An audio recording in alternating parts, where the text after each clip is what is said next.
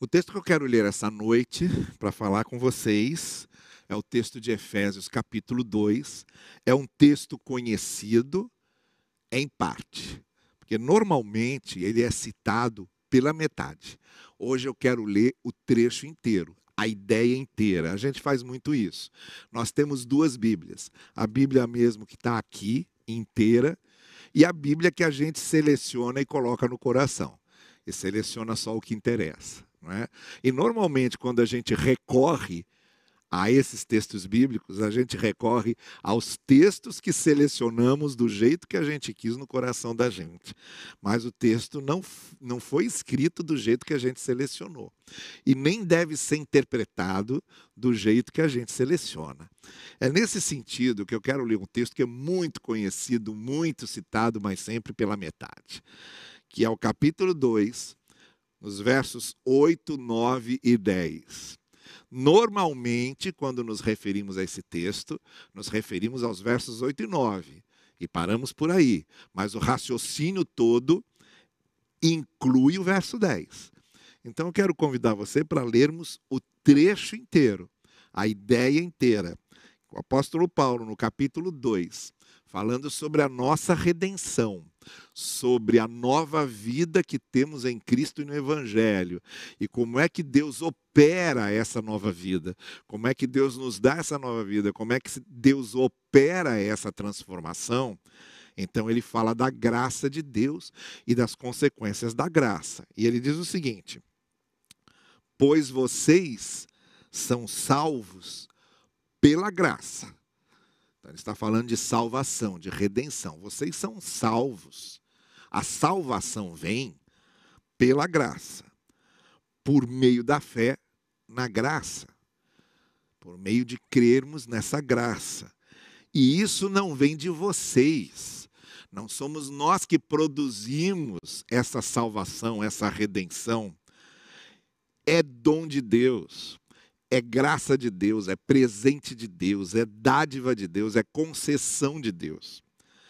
Não também por obras, não pelo que fazemos, para que ninguém ache que pode se gloriar, para que ninguém se glorie, para que ninguém se autoelogie por sua própria capacidade de fazer, porque não somos nós que fazemos isso, mas é na graça até aí a gente sempre cita e acompanha bem, mas agora vem o verso 10 que diz: Porque somos criação de Deus realizada em Cristo Jesus. Tudo isso acontece pela graça, Ele nos transforma, Ele nos recria, Ele nos refaz nessa redenção, nessa salvação que Ele opera em nós, para fazermos boas obras para fazermos boas obras, as quais Deus preparou antes para nós as praticarmos, já fazia parte do projeto. O projeto de Deus, quando ele planejou nos salvar pela graça, inclui nos salvar, nos dá graça para que nos transformemos em instrumentos de graça. É o projeto todo.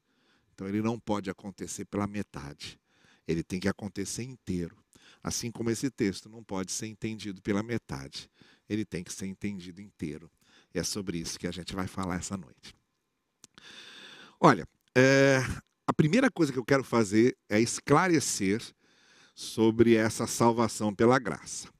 Depois, eu quero falar sobre como é que essa salvação pela graça nos leva a fazer boas obras a sermos canais da graça para os outros. Depois eu quero concluir com um mal entendido que se tem é, a respeito de um outro texto bíblico que fala sobre isso, mas que tem a mesma ideia. E como é que isso pode ser resolvido também para harmonizarmos as duas ideias. Então vamos começar falando sobre essa salvação pela graça, quando o apóstolo Paulo está dizendo: vocês são salvos pela graça, isto não vem de vocês, isso acontece quando vocês confiam e creem na graça, para que vocês não achem que foram vocês que resolveram isso, que é pelos méritos de vocês que a redenção e que a salvação acontece. Isso é uma ideia fundamental no Evangelho, isso é a essência do Evangelho. Ao longo dos séculos, a igreja foi gradativamente se afastando dessa ideia da redenção pela graça e se apropriando da ideia de que nós merecemos ser salvos e há méritos em nós para produzir salvação em nós.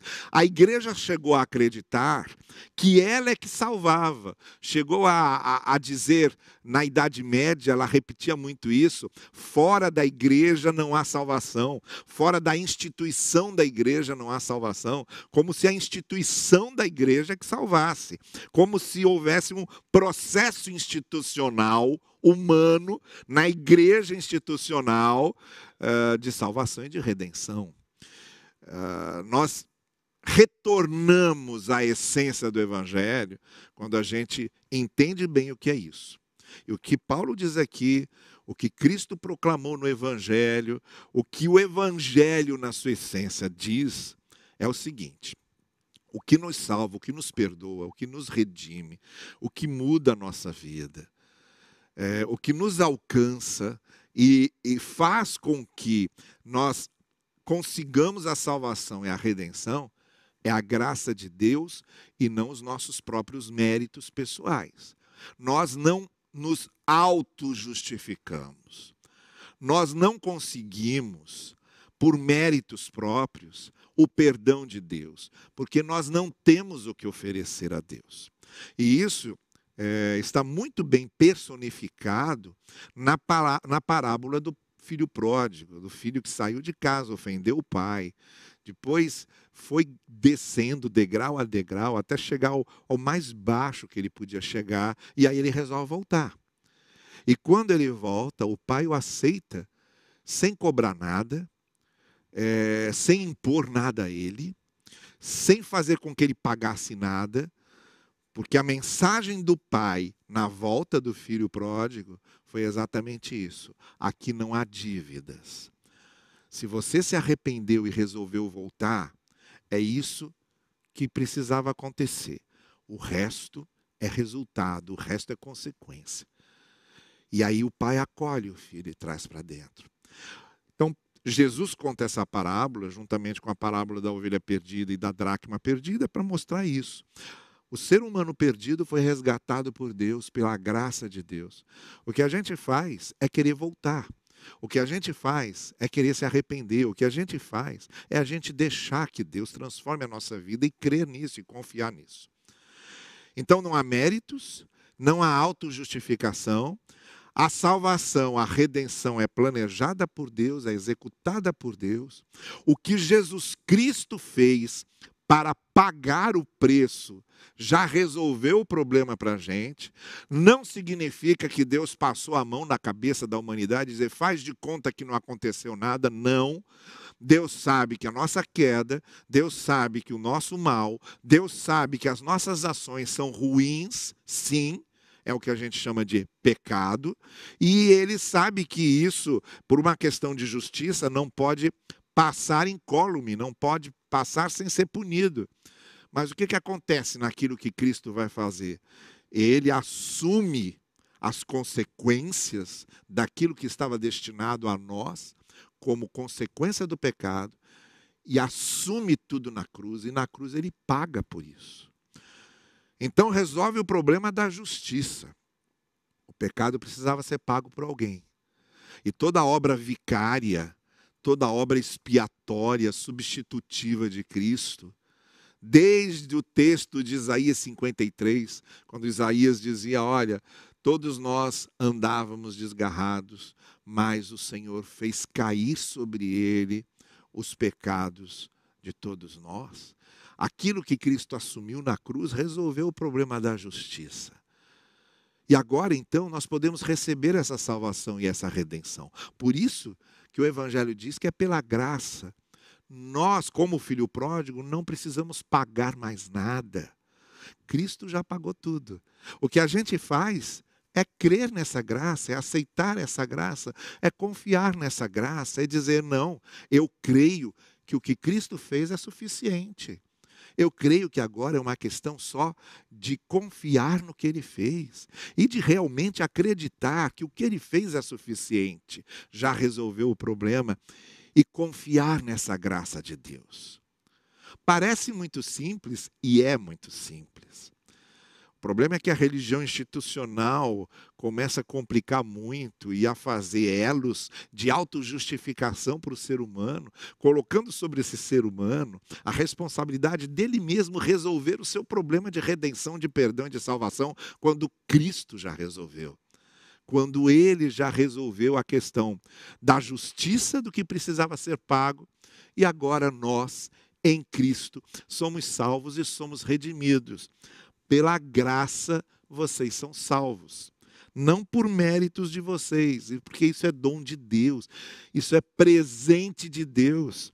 Não por obras que vocês façam, não por algo que vocês julguem que seja pagamento para conseguir isso, mas é dom de Deus, é presente de Deus em Cristo.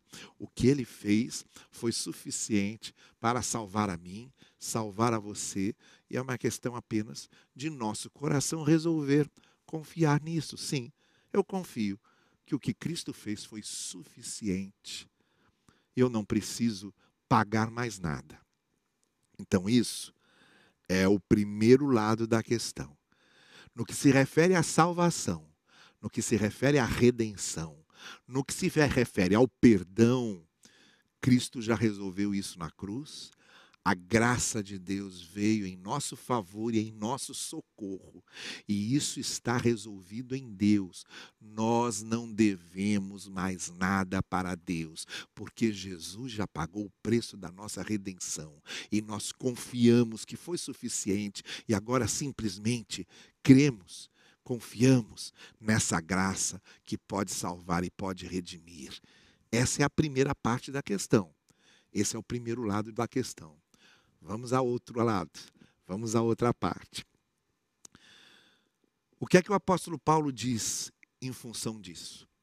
Ele diz que, bem, isso significa que já que somos salvos, redimidos, que a graça nos salvou, nos redimiu, agora a gente pode viver como quer, pode fazer o que quer. Não. Ele diz: porque a partir do momento que você conhece a graça, o amor de Deus e confia que isso pode trazer a você a salvação e a redenção, isso muda a sua vida. Esse dom de Deus, esse presente de Deus muda o seu coração, muda a sua mente. E agora, o que as obras não podiam fazer para salvar você, elas fazem para mostrar que você está salvo. Agora, temos a responsabilidade de em conhecendo a graça de Deus, viver para sermos canais de graça, fazendo bem aos outros. Essas obras que estão aqui significam um estilo de vida, um estilo de andar, um estilo de ações, um estilo de postura, que tem a ver com fazer o que é bom, fazer o que é certo, fazer o que é justo, abençoar as pessoas, fazer bem às pessoas. A graça que você conheceu transforma você num canal de graça. Por isso o apóstolo Paulo diz assim: olha, porque somos criação de Deus. A palavra no grego, porque Paulo escreve aqui no grego, que Paulo usa aqui, que é traduzida como criação, é a palavra poema. Nós somos os poemas de Deus. A palavra poema em grego significa algo que você cria, um poema que você escreve, sabe? E Paulo está dizendo: nós somos esses poemas de Deus para o mundo. Nós somos esses poemas, essa criação poética de Deus para o mundo. O que é um poema? Um poema é uma coisa que faz bem a você. Você lê aquele poema pela sua estética, pelo seu conteúdo. Aquilo de alguma forma mexe com você. A arte tem esse problema. Não é só um poema, não. É um quadro. Um quadro desses, de repente você lança o olho sobre um quadro e aquilo mexe com você, te internece, te emociona e às vezes te transforma. Você ouve uma música sabe? Aquela arte, aquela criação humana mexe com você. Aquela música às vezes marca a sua vida de uma maneira que durante décadas, sempre que você ouvir aquela música, você vai se lembrar daquilo que aquela música simbolizou na sua vida. Essa é a força da arte sobre a gente. Força até transformadora da arte sobre a gente. O mesmo acontece com a questão da graça nos transformar. Porque quando a graça nos transforma e nos torna poemas de Deus, arte de Deus, criação de Deus, é para nós causarmos nos outros o mesmo impacto que um poema, que uma pintura, que uma música causa quando marca a vida daquela pessoa, e nós somos chamados por Deus para isso, para que uma vez que nós conhecemos a graça, possamos ser canais da graça, do bem de Deus, do amor de Deus. Por isso, Paulo diz: olha, vocês não conhecem a graça e vocês não foram salvos só para usufruir disso, vocês foram salvos para fazermos boas obras, para abençoarmos a vida dos outros. Então, as duas coisas andam juntas. O Evangelho se, re, se revela a nós, como eu sempre costumo repetir, como dom e como missão, como graça e como responsabilidade.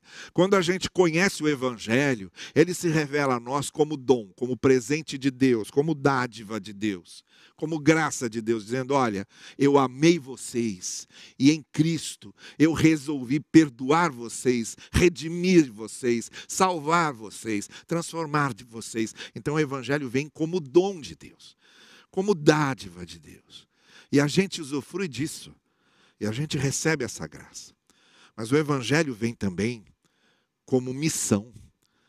Depois de conhecermos esse dom e essa dádiva de Deus, a gente se torna um canal dessa dádiva e temos a missão do quê? Qual é a missão que temos no Evangelho? Fazer bem aos outros. A nossa missão é abençoar a vida dos outros. A missão de uma igreja é abençoar a vida dos outros. A missão do corpo de Cristo é abençoar a vida dos outros. A missão de quem conhece o Evangelho é abençoar a vida dos outros.